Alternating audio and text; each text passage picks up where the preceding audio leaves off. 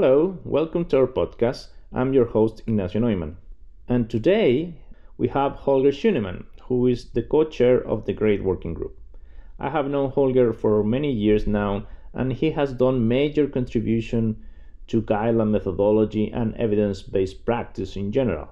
So it's a real honor to have him here. We're going to be talking mostly about what is GRADE and why it's important to you. I think it's a really good podcast and you're going to enjoy it. So let's get started.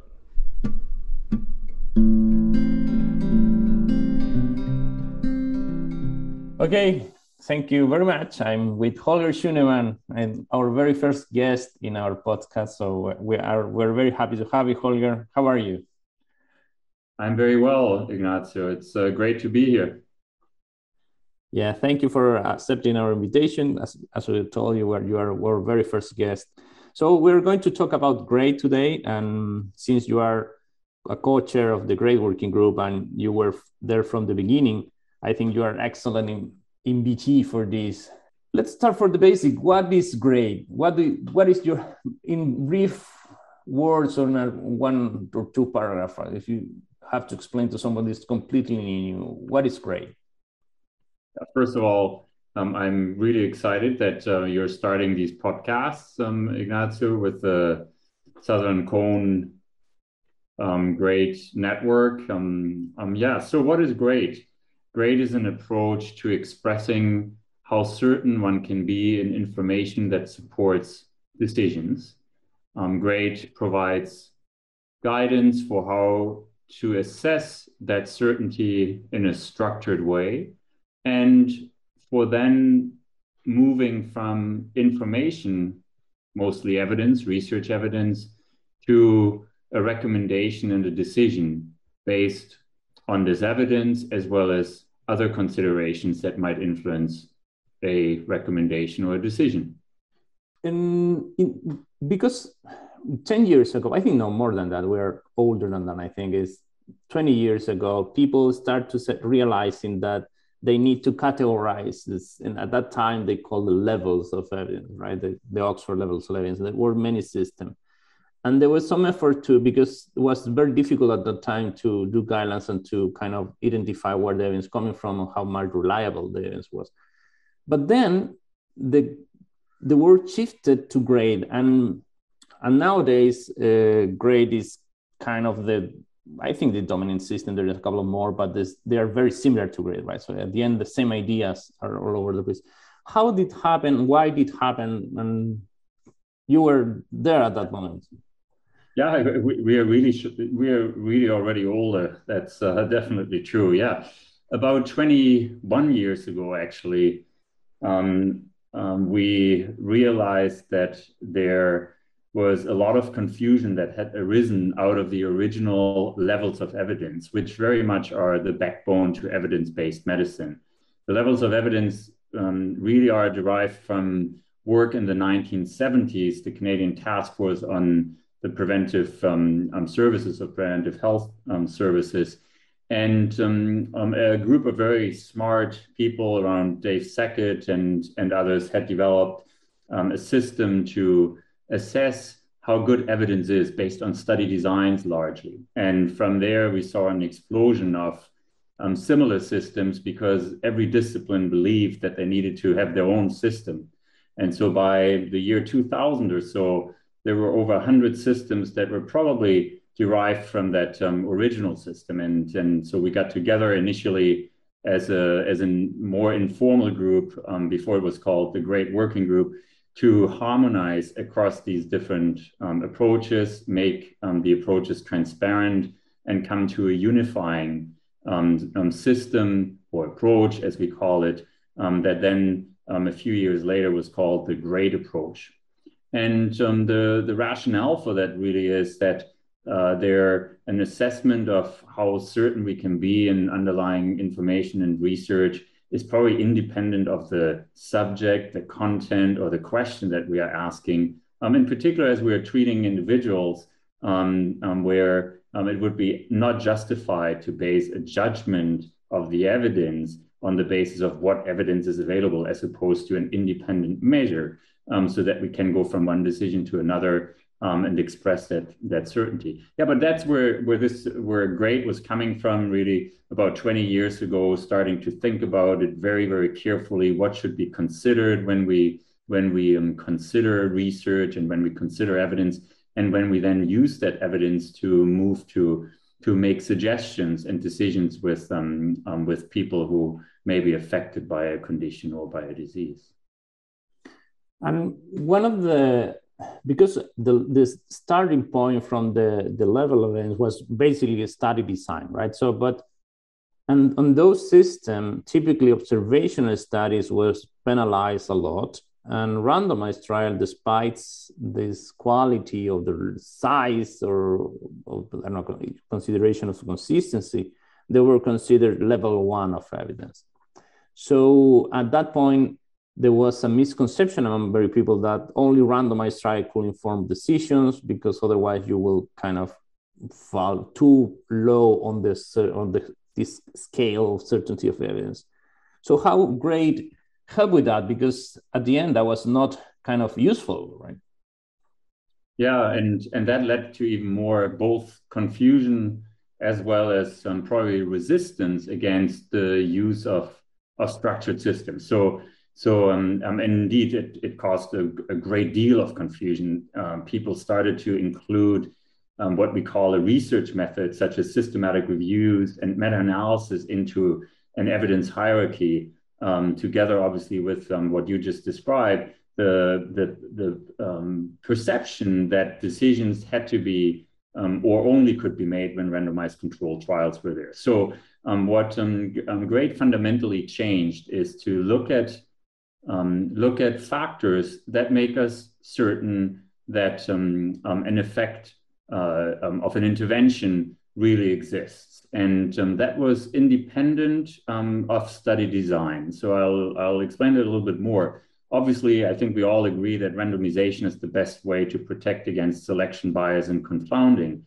There is, there is very little doubt in our mind. But um, there are other, um, uh, other factors that can make us certain in decisions. And more importantly, um, there many times all the evidence that is available is from observational studies, and that does not preclude making decisions. In fact, we need to make decisions regardless of what the underlying evidence is. So GRADE tried to bring some clarity to that, um, uh, acknowledging the importance of randomization, but also understanding that there are um, certain situations where observational evidence can make us extremely confident that an intervention does more good than harm. So, so and and and that all in a in a very structured approach, which leads um, ultimately also to grade being somewhat different from other rating systems. That there are scenarios um, where a guideline developer or another group that makes recommendations um, um, can be can can offer strong recommendations in the face of um, observational study evidence. Yes, and I to agree with you. And I think it's a long way from from the because this principle were at the beginning of the GRADE approach, right? This this principles, okay, we will have the study design, but also we have other consideration that that will be there. And I think that will be kind of the backbone of grade over the years. And I think once people start to use it, they realize they are actually more flexible than the previous approaches. Yeah, I, so I completely agree with you. Um, um, these are the observations that we've that we've also shared, and what has been our experience. I think um, once guideline groups start getting into it, um, two things happen. One is they realize that GRADE is actually much more flexible than it is usually portrayed um, flexible in a good sense um, that uh, um, we can apply this flexibility by working through a structured process.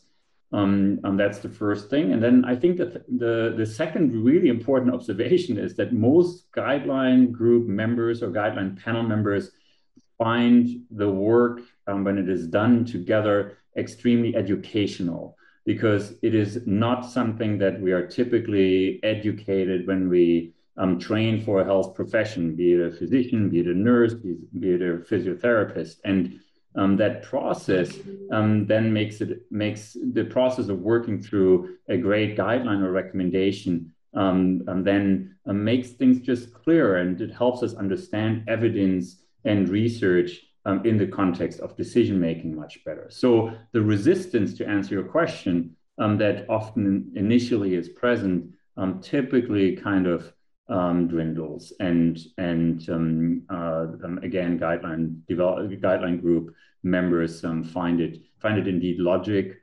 logical and and instructive. And in over the years, because 20 years from doing great, what have changed from the initial approach to the grading we are doing now or, or pay people around the world is using now?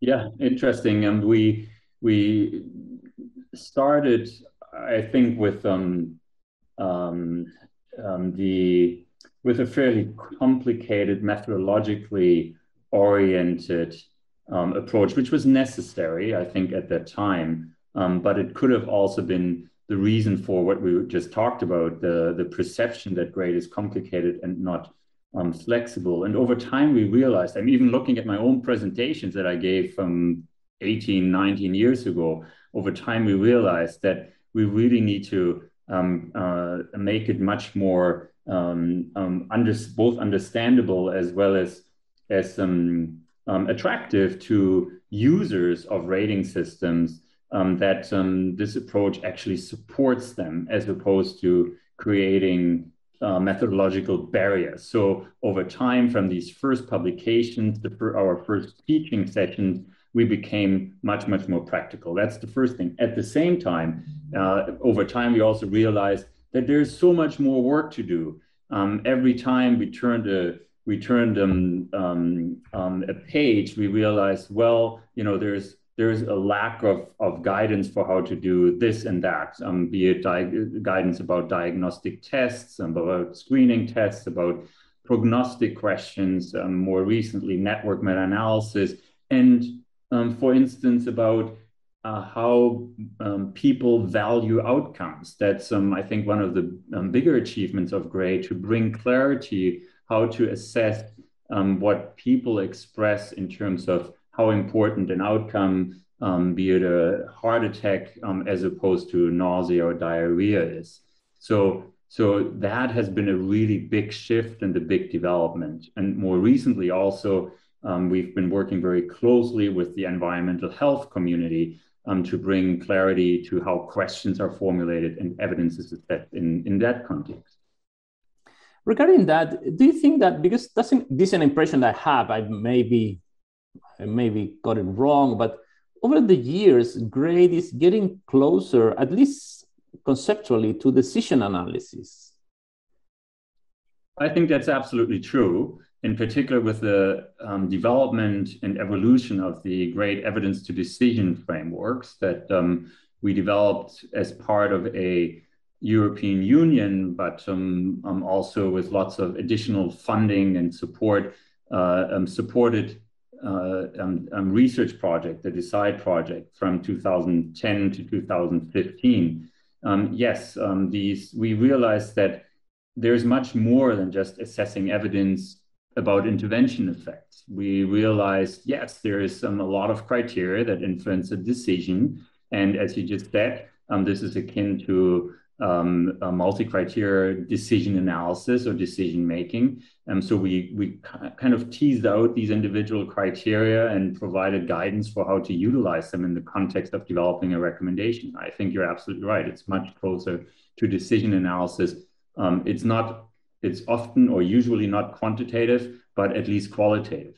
Yeah, that's my, my because at the beginning, at the beginning of the time when evidence-based medicine was a kind of contender of decision analysis to moving forward the use of evidence. But now I think uh, what, one of the things that's great is bringing these two words together.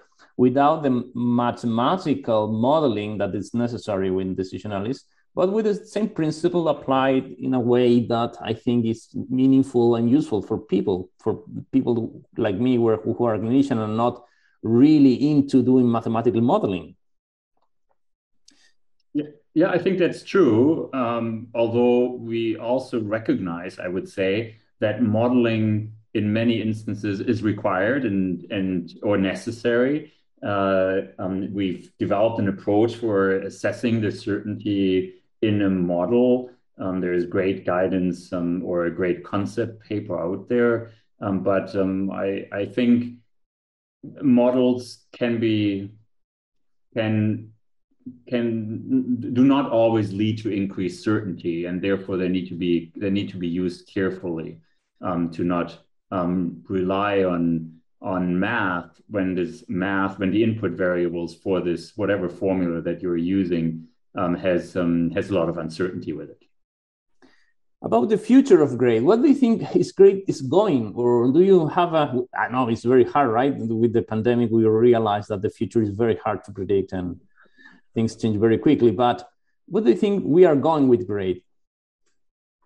Yeah, so um, I think there's a few things that that have evolved and that have really happened in the in the GRADE Working Group. Um, some of the big changes are obviously um, a network like like yours, um, like the Southern Cone Network, that there's a much more local or regional development and support um, for groups that um, do develop recommendations. And you mentioned the pandemic. I think the pandemic has brought has has made it very clear that guidelines and recommendations are playing a critical role, but um, they need to be trustworthy and they need to lay out the certainty and the uncertainty. And I think um, with those regional networks and, and centers that we are developing, we will be closer to the decision makers because decisions need to be contextualized. So I think that's one of the big developments, and there we can do more. There are still gaps on the map um, in, in, in, in terms of supporting decision makers. The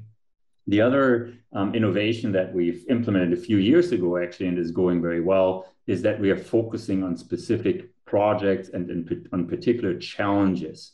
So, um, environmental health decision making, um, public health decision making um, requires um, quite a bit of conceptual work that um, several groups are working on. The, I mentioned the the uh, um, the work on multiple intervention comparisons, which um, have become much much more, let's say, sophisticated, and um, there's exciting work there. And then um, a big project I think that that um, GRADE can contribute to is the integration of guideline development and quality assurance and quality improvement, and that is um, tying in quality indicators um, in order to measure performance in a good way to guideline development directly. Right now, these two worlds exist separately, and that is a problem because um, quality indicators and quality assurance typically relies on guidelines. So these are a few examples. There are there are there are quite a few there are quite a few more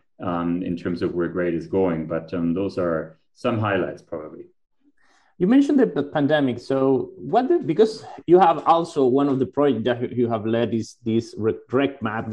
You're mapping all the great all the recommendations about COVID nineteen, which are many. It's incredible the amount of recommendations that there are there about management, diagnosis, the many aspects of COVID nineteen. What is your opinion in general of how the guideline community reacted to pandemic? What have could have been done better? What was done good? What is your kind of overall assessment of? Yeah, no, thanks for mentioning this. Um, our um, COVID 19 recommendation map, we've cataloged and critically appraised um, a huge number of guidelines. Um, there are way too many. So we have now over 3,700 recommendations in that in that recommendation map, and that just tells you that within a very short period of time, um, there has been a explosion of um, of guidelines in this context. What we've what we've learned is that um, this um, pandemic and the sense of urgency uh, has has prompted many guideline developers to cut corners that they shouldn't have cut, which may have been understandable in the very beginning of the pandemic, but three, four, five months into the pandemic, uh, um, um, cutting corners is probably not appropriate because expressing certainty in decisions, etc., is, is even more critical. Well, the other thing that we've noticed is um, in work with some quite important stakeholders is that um, there is lots of conflicting recommendations that that need to be that need to be um, disentangled um, in order to understand why there's um, why there's why there's conflicts in in the in the recommendations. But I think one of the big learnings, just to emphasize, is that that the the reporting and possibly the conduct of how to arrive at recommendations um, has not been as as um, credible as it as it should have been, in particular later into the pandemic. And also, I think the, the recommendation would be not only well, they were during the pandemic, they were popular with clinicians, of course, as always, but also with general population, right? People used to, I don't know, if as for example, an international organization like World Health Organization made a recommendation that typically made to the headlines in replacing the usual headlines of regular life. So and so I think people start, regular people, like not clinicians, start to talk about recommendations and, and became part of the public discussion. Yeah, I think that's definitely true. Um, the the pandemic has has brought, as we both said, um, guidelines to the forefront, talking about recommendations, what to do. Politicians have talked about, you know, recommending you know quite crazy things at times um, and and so that brought guidelines and recommendations definitely um, to the forefront but what we've learned is that we've all done a terrible job at translating these recommendations that um, we developed as healthcare providers or health professionals or organizations into plain language and um, so that's one of the big recognitions, and we are we're very glad. I will mention it here that we received funding from the Canadian government um, to um, disentangle also that piece and and work on on versions of um, guidelines and recommendations that are more understandable to the public. Hopefully, um, with with um, increasing that understanding of uncertainty and uncertainty we are kind of aiming for bringing people from Argentina and Chile to that are, are new to GRADE and probably things that we have talked about well they're not really kind of in, relevant to their day to day how how GRADE can help them people how GRADE can help people regular clinicians to make their decision of what they can find a GRADE that may can be useful for them. Yeah. Um, so just one quick word, um, um, just like the recommendation map that we just talked about, um, GRADE is the result of a huge community, right? Um, and that community in collaborators, um, contributors involves many, many clinicians. I like to emphasize that uh, I am still a clinician and therefore we need to be we need to be very realistic and practical and sometimes pragmatic in working with individuals. But I think where where GRADE can make a big difference in your in your daily clinical practice or public health practice is by understanding what influences being either certain about an intervention or not certain about an intervention? Is it values that you need to work on with the patient or elicit from the from the pa- from from a patient before you can make a decision? Is it just laying out the information and saying, look, this looks like the best um, um, course of action, but you know, if you think this way, then maybe the alternative is good. So for clinicians, what it does is it lays out the factors that help you in making a decision with um, with the patient. That's I think the fundamental contribution that that that GRADE has done, and also expressing the certainty in this decision. And also the other thing is that one of the realization of that when you treat them, for example, patient with multiple more, more comorbidities with multi-medication, you realize that not all the intervention are equally effective because the absolute effect is different. And also you're not sure you're not the, have the exact certainty of all the, the, the, intervention. Yeah.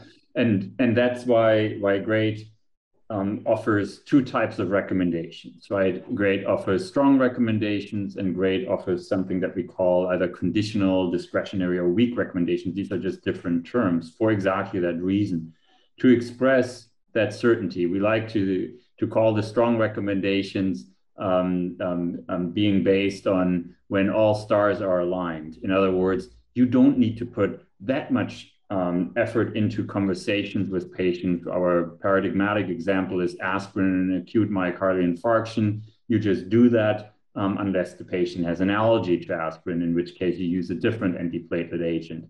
Um, as opposed to the conditional recommendations, where much, much more conversation is required because of underlying uncertainty and because of factors that might, might influence whether or not um, a patient is the right candidate for an intervention. So the clinicians are helped by the strong and conditional recommendations and by interpretation aids around these recommendations. Okay, Holger Schünemann, thank you for coming. Thank you for being here in our very first podcast episode. We are very pleased to have you. Oh, it was a pleasure, and I'm really excited for for you, and um, I'm looking forward to more.